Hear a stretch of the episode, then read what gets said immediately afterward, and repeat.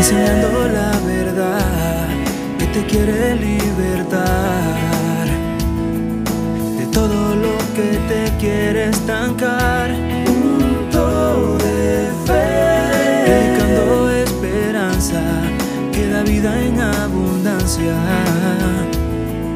Que dice que con Dios vas a triunfar. Punto de y pidiendo bendiciones. Y el amor de nuestro Padre Celestial. Punto de fe. Aquí está Josué Padilla con su punto de fe.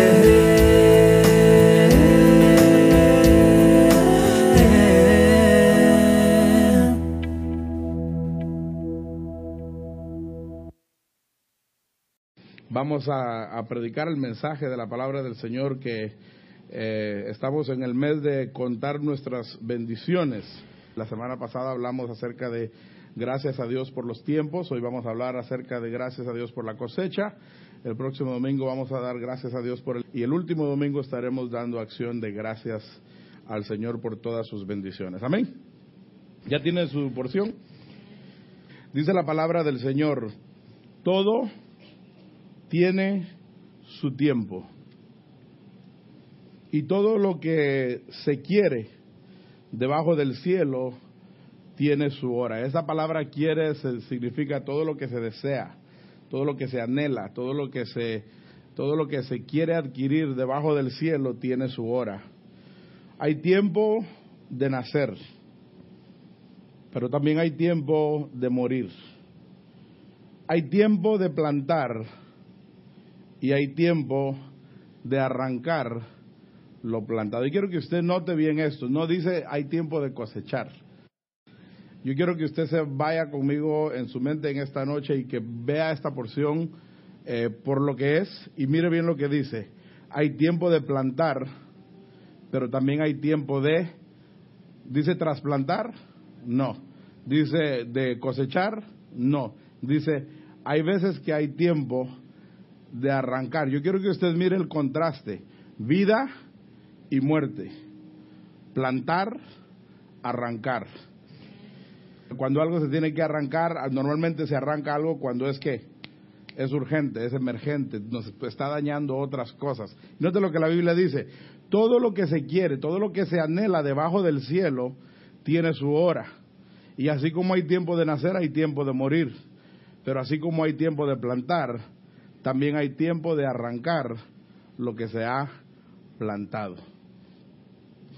Quiero hablarle en esta noche acerca del tema que ya le he mencionado y quiero hablarle acerca de la cosecha.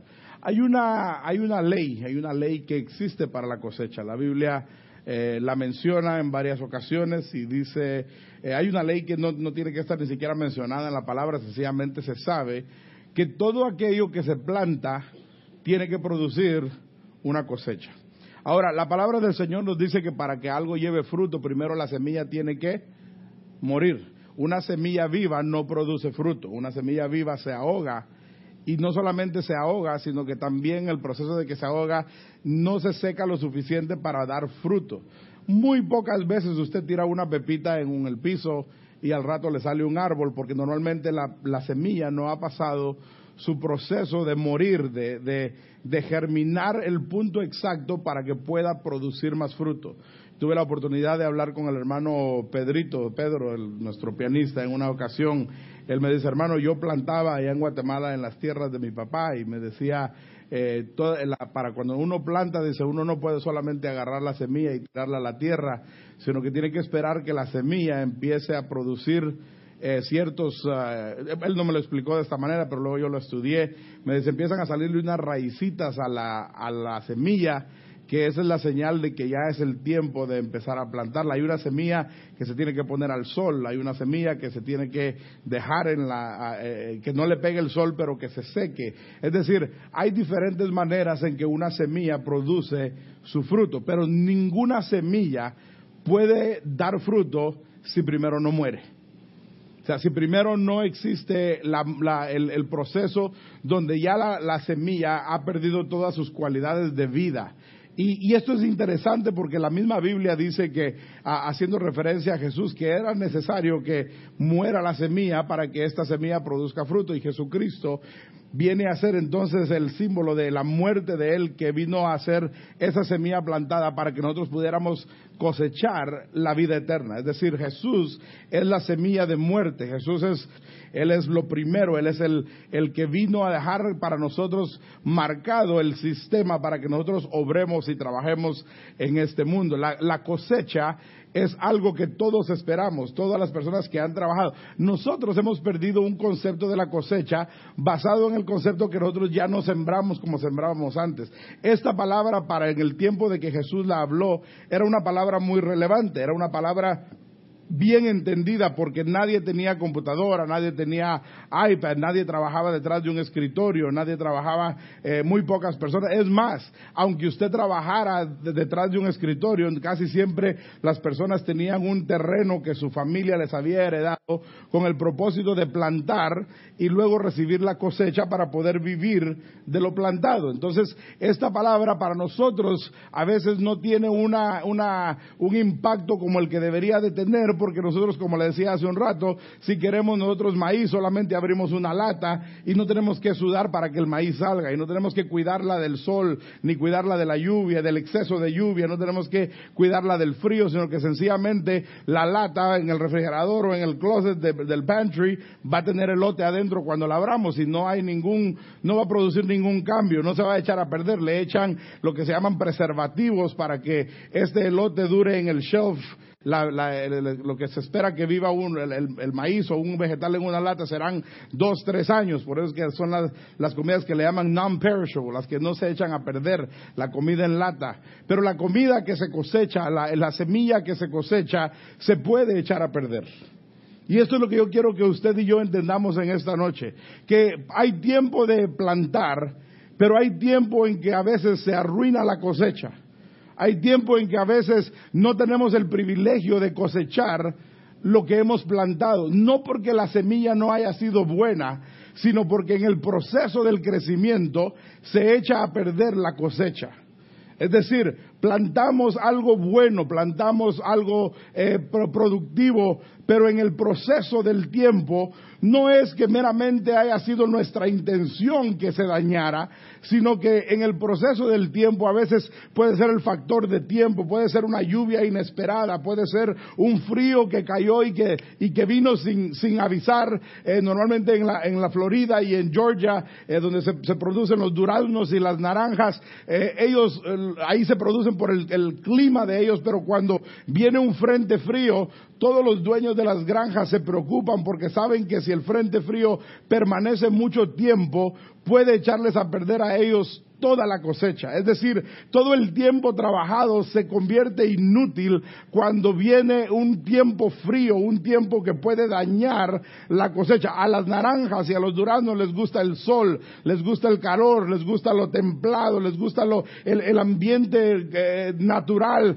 pero si llega el frío, las naranjas, los limones, todo lo que es cítrico pierde su efectividad, todavía crece, todavía produce, todavía cuelga del árbol y se va el frío y el fruto queda, pero el problema es que cuando usted exprime la naranja ya no le da el jugo que normalmente debió de haberle dado porque el frío, aunque la naranja se mira saludable, aunque todavía es redonda, aunque no se pudrió, el jugo ha sido dañado, el, el producto de la naranja se daña a, a, pesar de que se ve natural y se ve normal, porque el frío ha matado todos sus atributos para producir lo que nosotros le llamamos una cosecha buena.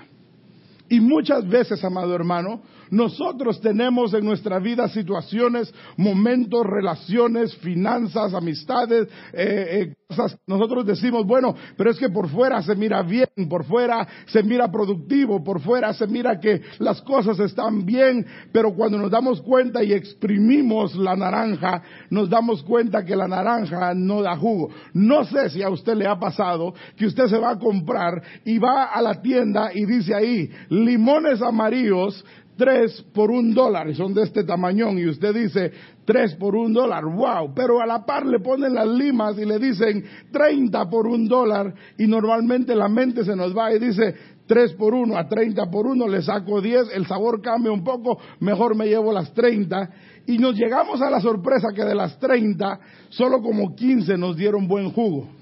Las otras nos dieron apenitas un poquito y aún con esa cosa de metal que quizás la hayamos usado para exprimir, no nos dio el jugo que esperábamos y decimos, hubiera mejor comprado los tres limones que me hubieran dado más jugo que las 20 o 30 limas que compré que no me dejaron.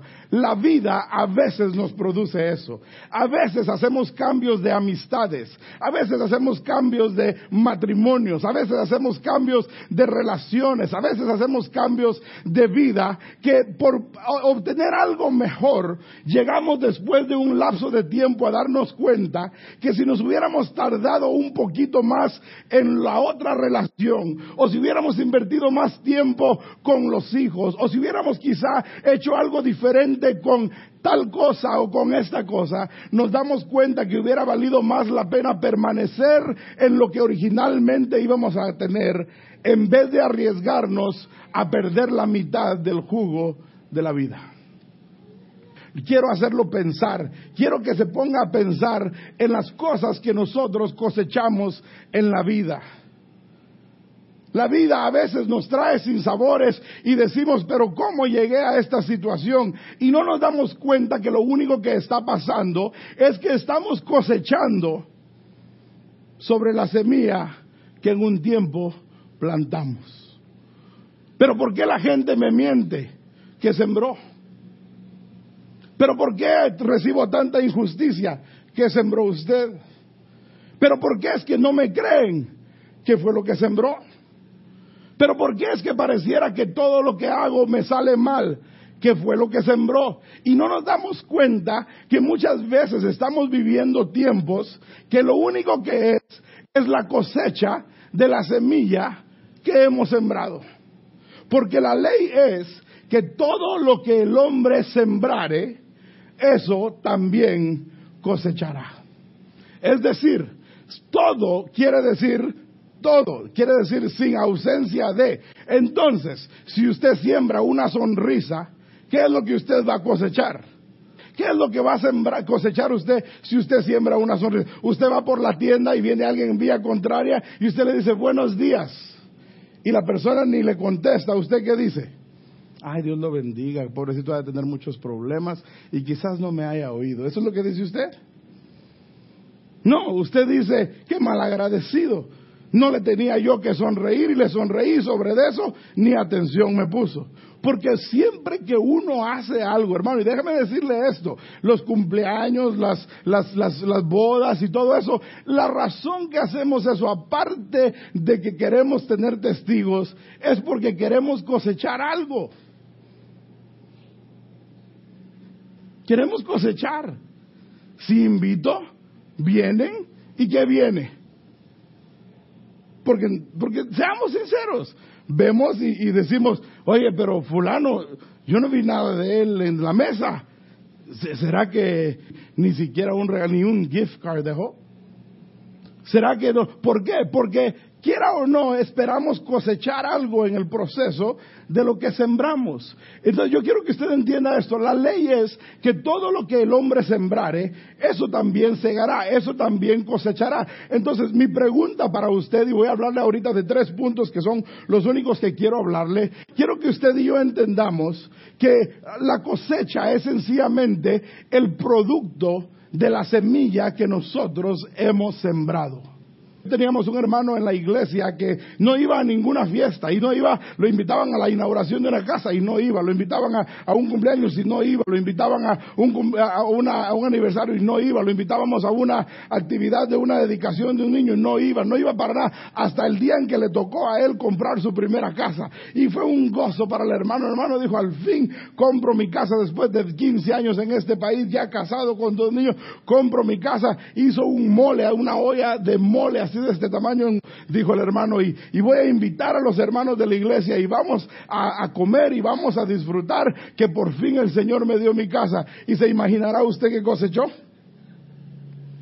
Llegó el pastor, sus cuatro hijos que siempre comen? Éramos nosotros. Sus cuatro hijos, las familias de sus hijos y la familia del dueño de la casa. Y no llegó nadie más, pero lo que se llama nadie más que no fuera ni familia ni la familia pastoral no se ha interesado en la alegría de otros, no se ha interesado en el bienestar de otros, no se ha interesado en, el, en, los éxitos de otros, no se ha interesado en las bendiciones de otros, no ha celebrado con otros su gozo y su alegría. Entonces, ¿por qué esperamos cosechar algo que no hemos sembrado?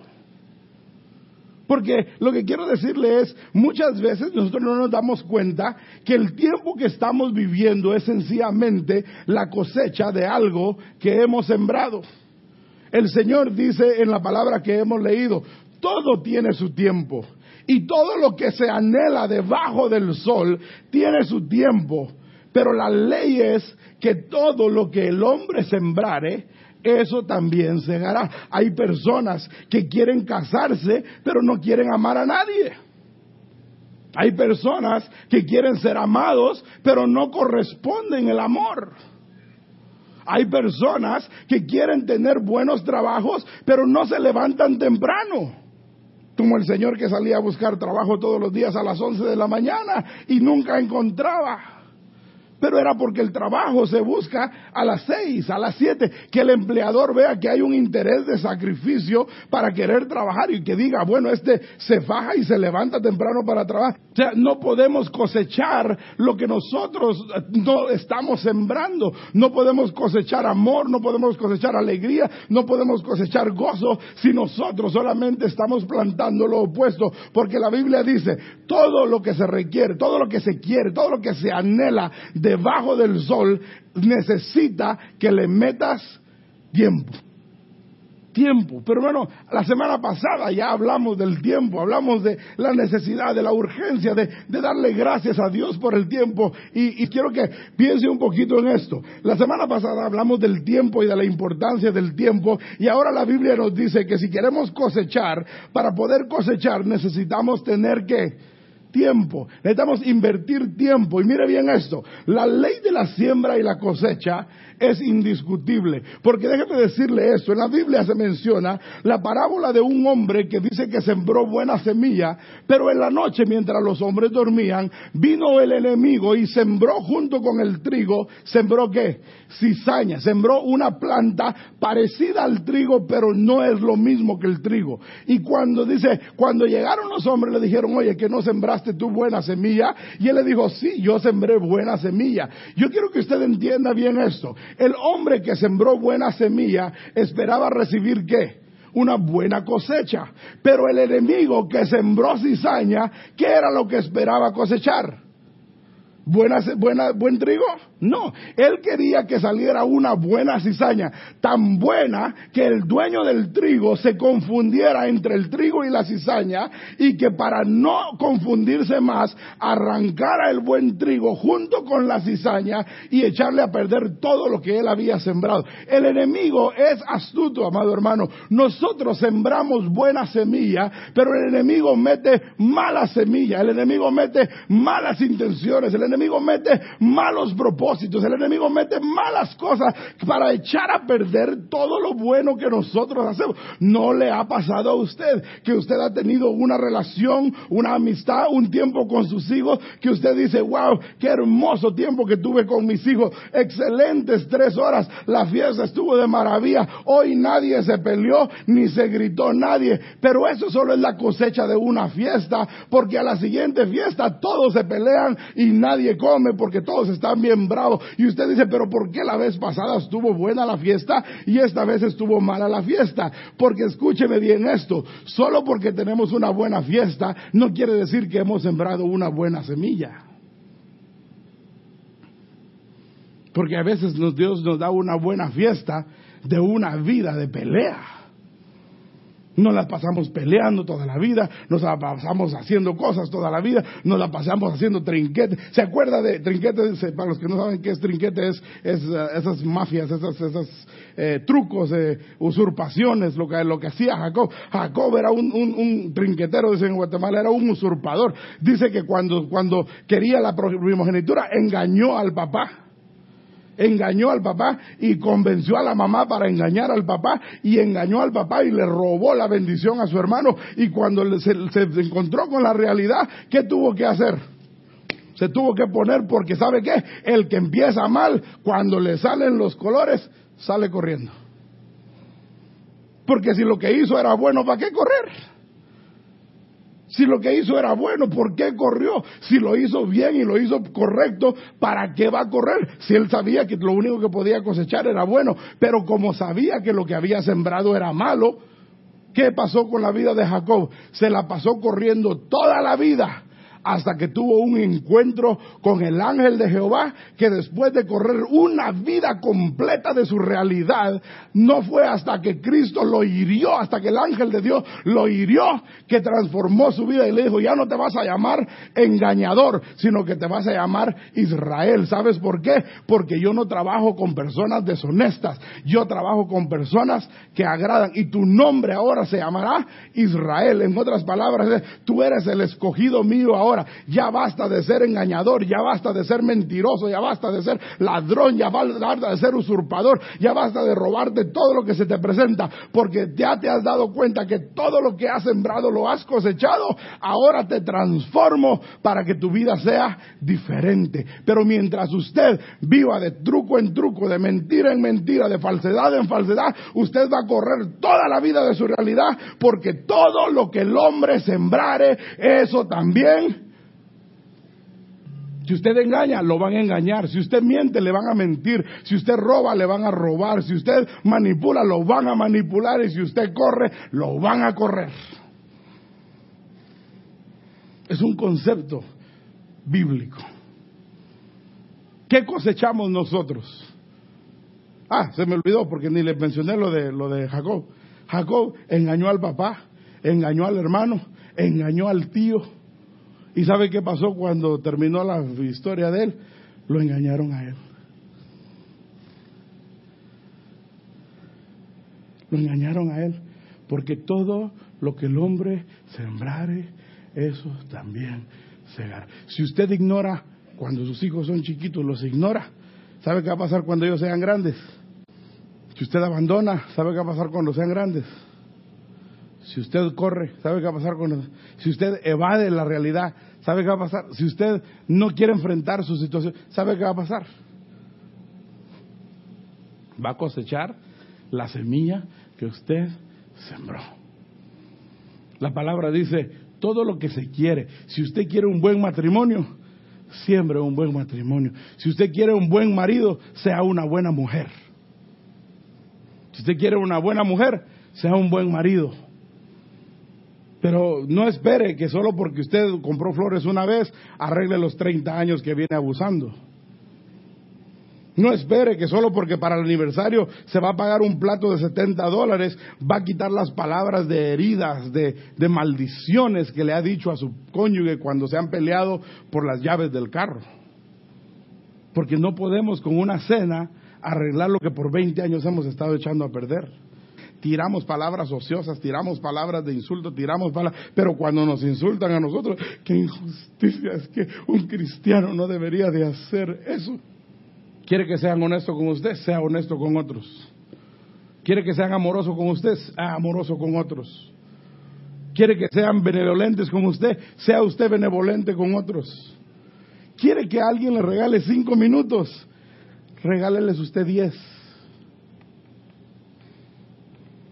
Es que no puedo creer que no me visitan, no me buscan, no hay amor, no se siente, pero cuando necesitan de su tiempo, cuando necesitan de su oído, cuando quieren, porque somos, hermano, humanamente, humanamente, somos bien buenos para hablar tres horas de nosotros mismos, pero muy pocos para escuchar a otra persona contarnos su situación. Mire, así pasa con nosotros los hombres, los seres humanos hermano, fíjese que me pasó esto, fíjese que me pegué un martillazo en este dedo, hoy me pasó precisamente, me pegué un martillazo en este dedo y lo traigo, mire que aquí traigo el puntito del martillazo. Así pasa la plática. Ah, hermano, yo una vez. No decimos, a ver, déjeme ver su dedo, déjeme ver cómo le quedó, déjeme ver si puedo hacer algo por usted. No, no, no, no, yo tengo una mejor. Ah, no, a mí una vez me pegué dos martillazos, le gané. ¿Qué, qué no somos así? Hermano, fíjese que hoy casi me pega un carro. Ah, hermano, a mí una vez, fíjese que dos carros me iban a pegar, el de enfrente y el de atrás. Y fíjese que cuando eso va, no hombre, hermano, y, siempre tenemos una mejor historia que el otro porque tenemos más tiempo para hablar de nosotros mismos que para escuchar lo que otro tiene que decir. Y queremos cosechar tiempo. Es que nadie me oye, es que nadie me escucha, es que nadie me da atención. Da usted atención, escucha usted a otros, invierte usted tiempo porque la ley es todo lo que el hombre se eso también cosechará. Y todo lo que se quiere debajo del cielo tiene su tiempo y tiene su hora. Tiempo de nacer, pero todos tenemos que morir. Y hay tiempo de plantar, pero de vez en cuando hay que arrancar. Para nosotros poder ser unas personas verdaderamente agradecidas, para nosotros verdaderamente poder llegar a ese momento de expresar nuestra gratitud, debemos de entender, escúcheme bien esto, que todo lo que le estoy diciendo ahorita es sencillamente una manera de que nosotros podamos reflexionar que realmente Dios ha sido tan bueno con nosotros que muchas veces, aunque no hayamos sembrado misericordia, Dios ha sido misericordioso que aunque no hayamos sido congraciados con otros, Dios nos ha dado a nosotros su gracia. Que aunque nosotros no hemos sido perdonadores, Dios nos perdonó a nosotros. Y que aunque nosotros somos egoístas, Dios siempre permanece Para nosotros entender el poder de la acción de gracias es entender que nuestra naturaleza pecaminosa nos lleva al egoísmo. Pero cuando nos ponemos a la luz de la palabra y vemos lo que Dios ha hecho y ha sido para nosotros, no tenemos otra cosa más que caer de rodillas y de cara en el suelo y decir, Señor, gracias porque para siempre es tu misericordia. Pero no, no, yo no tengo nada que agradecerle a Dios, hermano, porque este año ha sido bien difícil para mí. Yo le agradezco a mi patrón porque me dio horas extras y porque él, él, sí me ha ayudado, porque donde no me ayudaron, él sí me ayudó y donde no me... ¿Y quién movió a su patrón a ayudarlo a usted? La cenicienta, la varita mágica. Dígame dónde la venden, yo la compro. Porque la verdad es que todo, todo, todo lo que se recibe debajo del cielo tiene su tiempo y tiene su hora. Y toda buena dádiva y todo don perfecto proviene del Padre Dios Jesucristo, el Hijo perfecto. Mira, hermano, cuando nosotros nos ponemos a pensar en todo lo que nosotros hemos hecho y todavía venir delante del Señor a reclamarle por qué es que las cosas me van como me van, por qué, Señor, es que yo trabajo duro y todavía vivo pobre. ¿Por qué, señores, que yo me esfuerzo y no reconocen mi esfuerzo? ¿Sabe por qué? Porque dice el Señor, ¿sabes qué?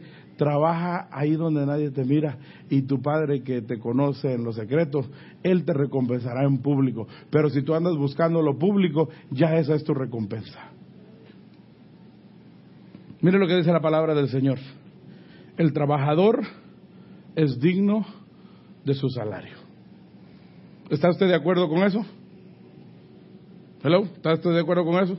Que el trabajador es digno de su salario. ¿Qué es lo que más nos enoja a nosotros en este mundo? No es ese montón de gente que se va a meter a una línea a pedir beneficios de las taxas que nosotros dejamos pagadas. ¿Qué no es eso lo que a nosotros nos puede a veces que y los miramos que pagan con la con la Lone Star y lo meten a una Cadillac? Y dice uno, ah, yo aquí con mi carcachita que tengo que estar arreglando toda la semana y este paga con las food stamps y luego sobre eso carga mejor carro que yo.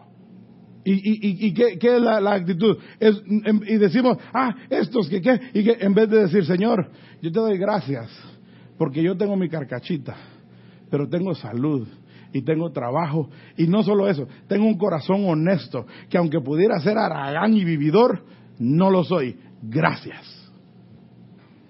Todas las semanas yo cosecho el, fruto de mi labor. Todas las semanas cuando me paro en la línea del banco y cambio el cheque, me lo tengo ganadito y merecido. Y no tengo vergüenza de que son solamente 180 dólares a la semana porque me fajé y sudé y me lo diste y lo uso para honra y gloria de tu nombre. Y aunque no tengo 800 dólares de estampillas en la tarjeta, tengo lo necesario para poder serte fiel.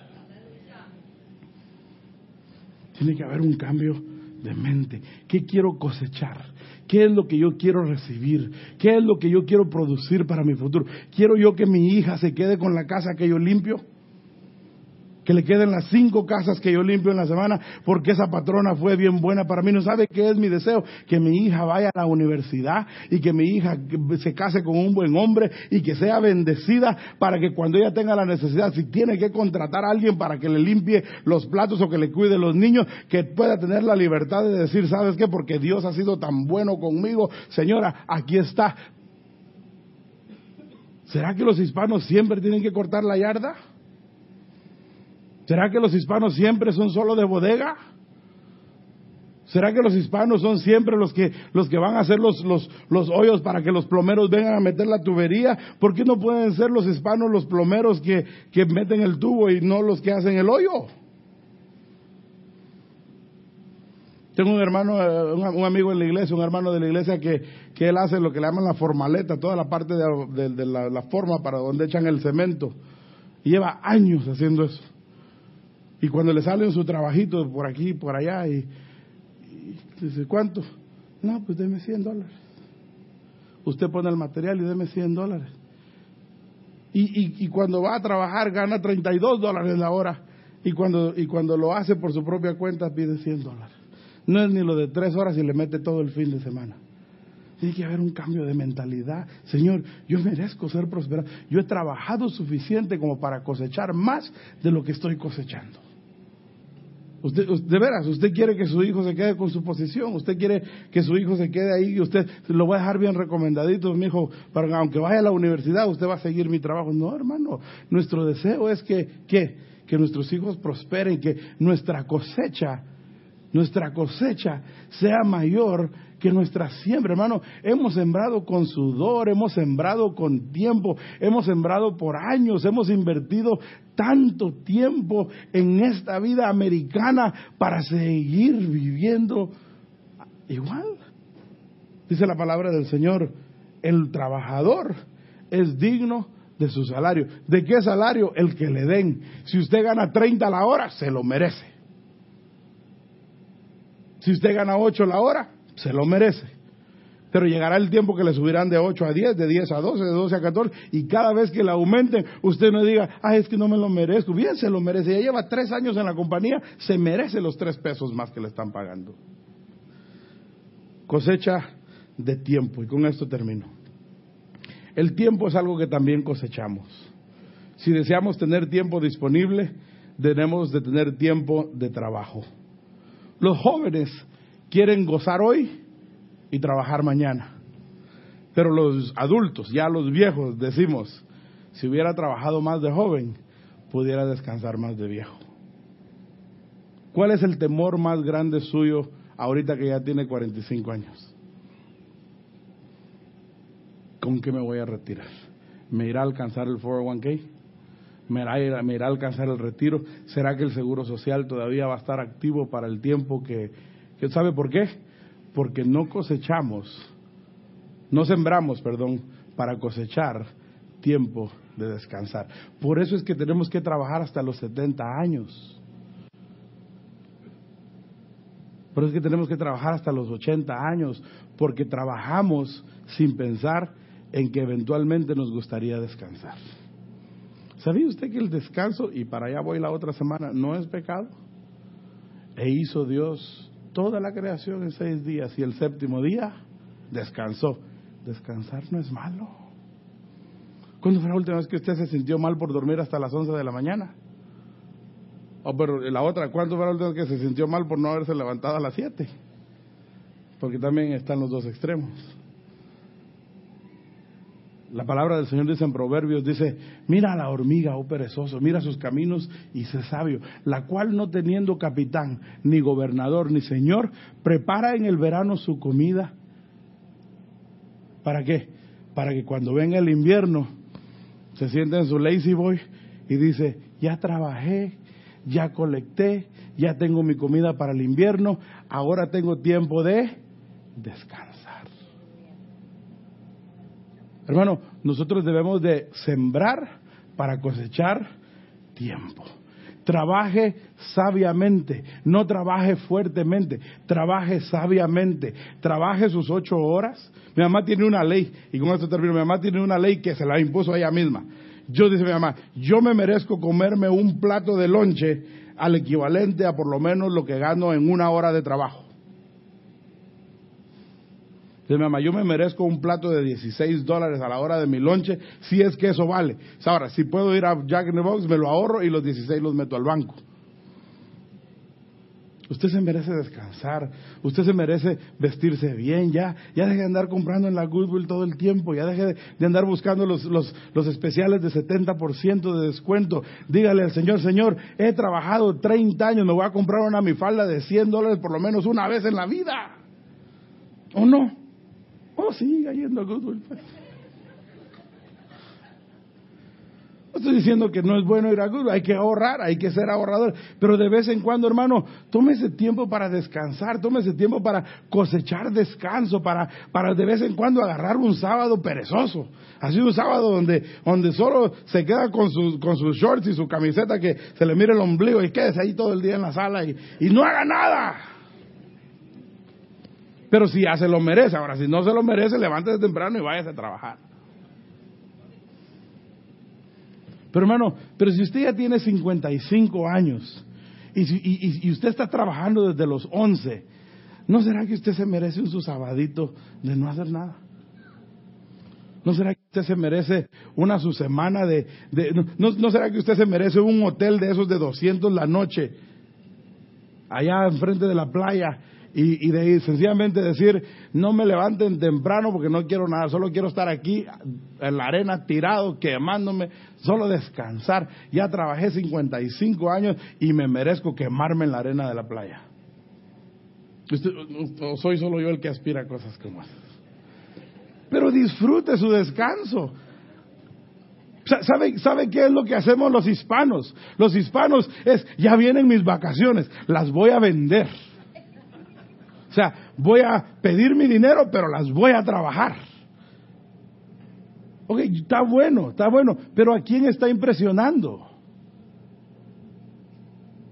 ¿Cuál es su interés? No dijo el Señor, si ustedes cumplen yo visto los lirios del campo, yo visto las, ah, yo les doy de comer a las aves de los cielos. No se afanen, cada día tiene su propio afán. De vez en cuando no se levanten pensando en cuántos dólares pueden ganar hoy. De vez en cuando digan cuántos me voy a gastar hoy sin ir a trabajar para reponerlos. Cosechar finanzas, cosechar amistades, cosechar con nuestros hijos, pero el último es cosechar tiempo para descansar. Tiempo para terminar todo lo que tenemos que hacer. Mire bien esto, con esto termino. La realidad es que si trabajamos cuando hay fuerzas, tendremos tiempo para descansar cuando no las hay.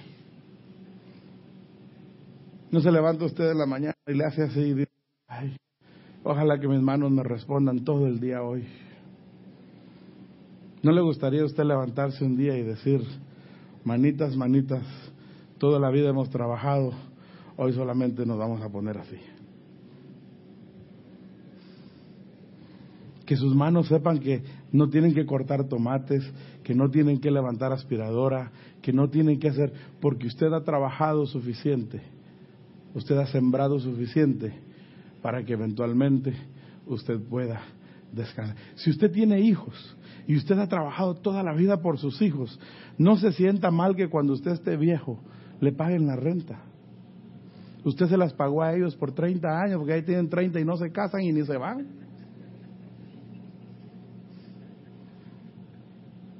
Entonces, si cuando ellos ya la hicieron en la vida le dicen, mamá, véngase a vivir conmigo, no le digan, no, mi hijo, usted dígale, me lo merezco y me das el mejor cuarto, el que tiene el baño adentro. O me haces uno con baño. Allá están predicando otro mensaje, creo yo.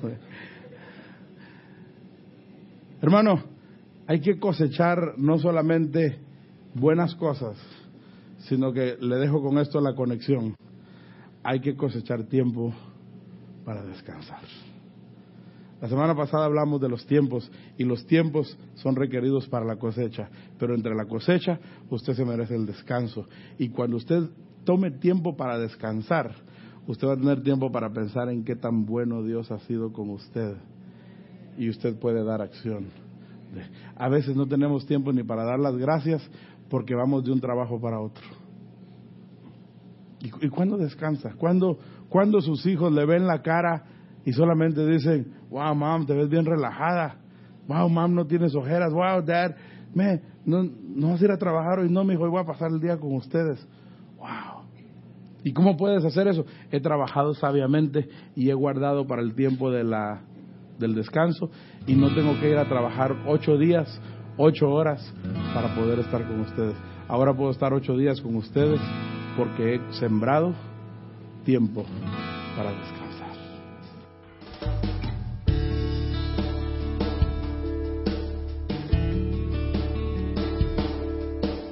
Son más de las seis y yo sigo aquí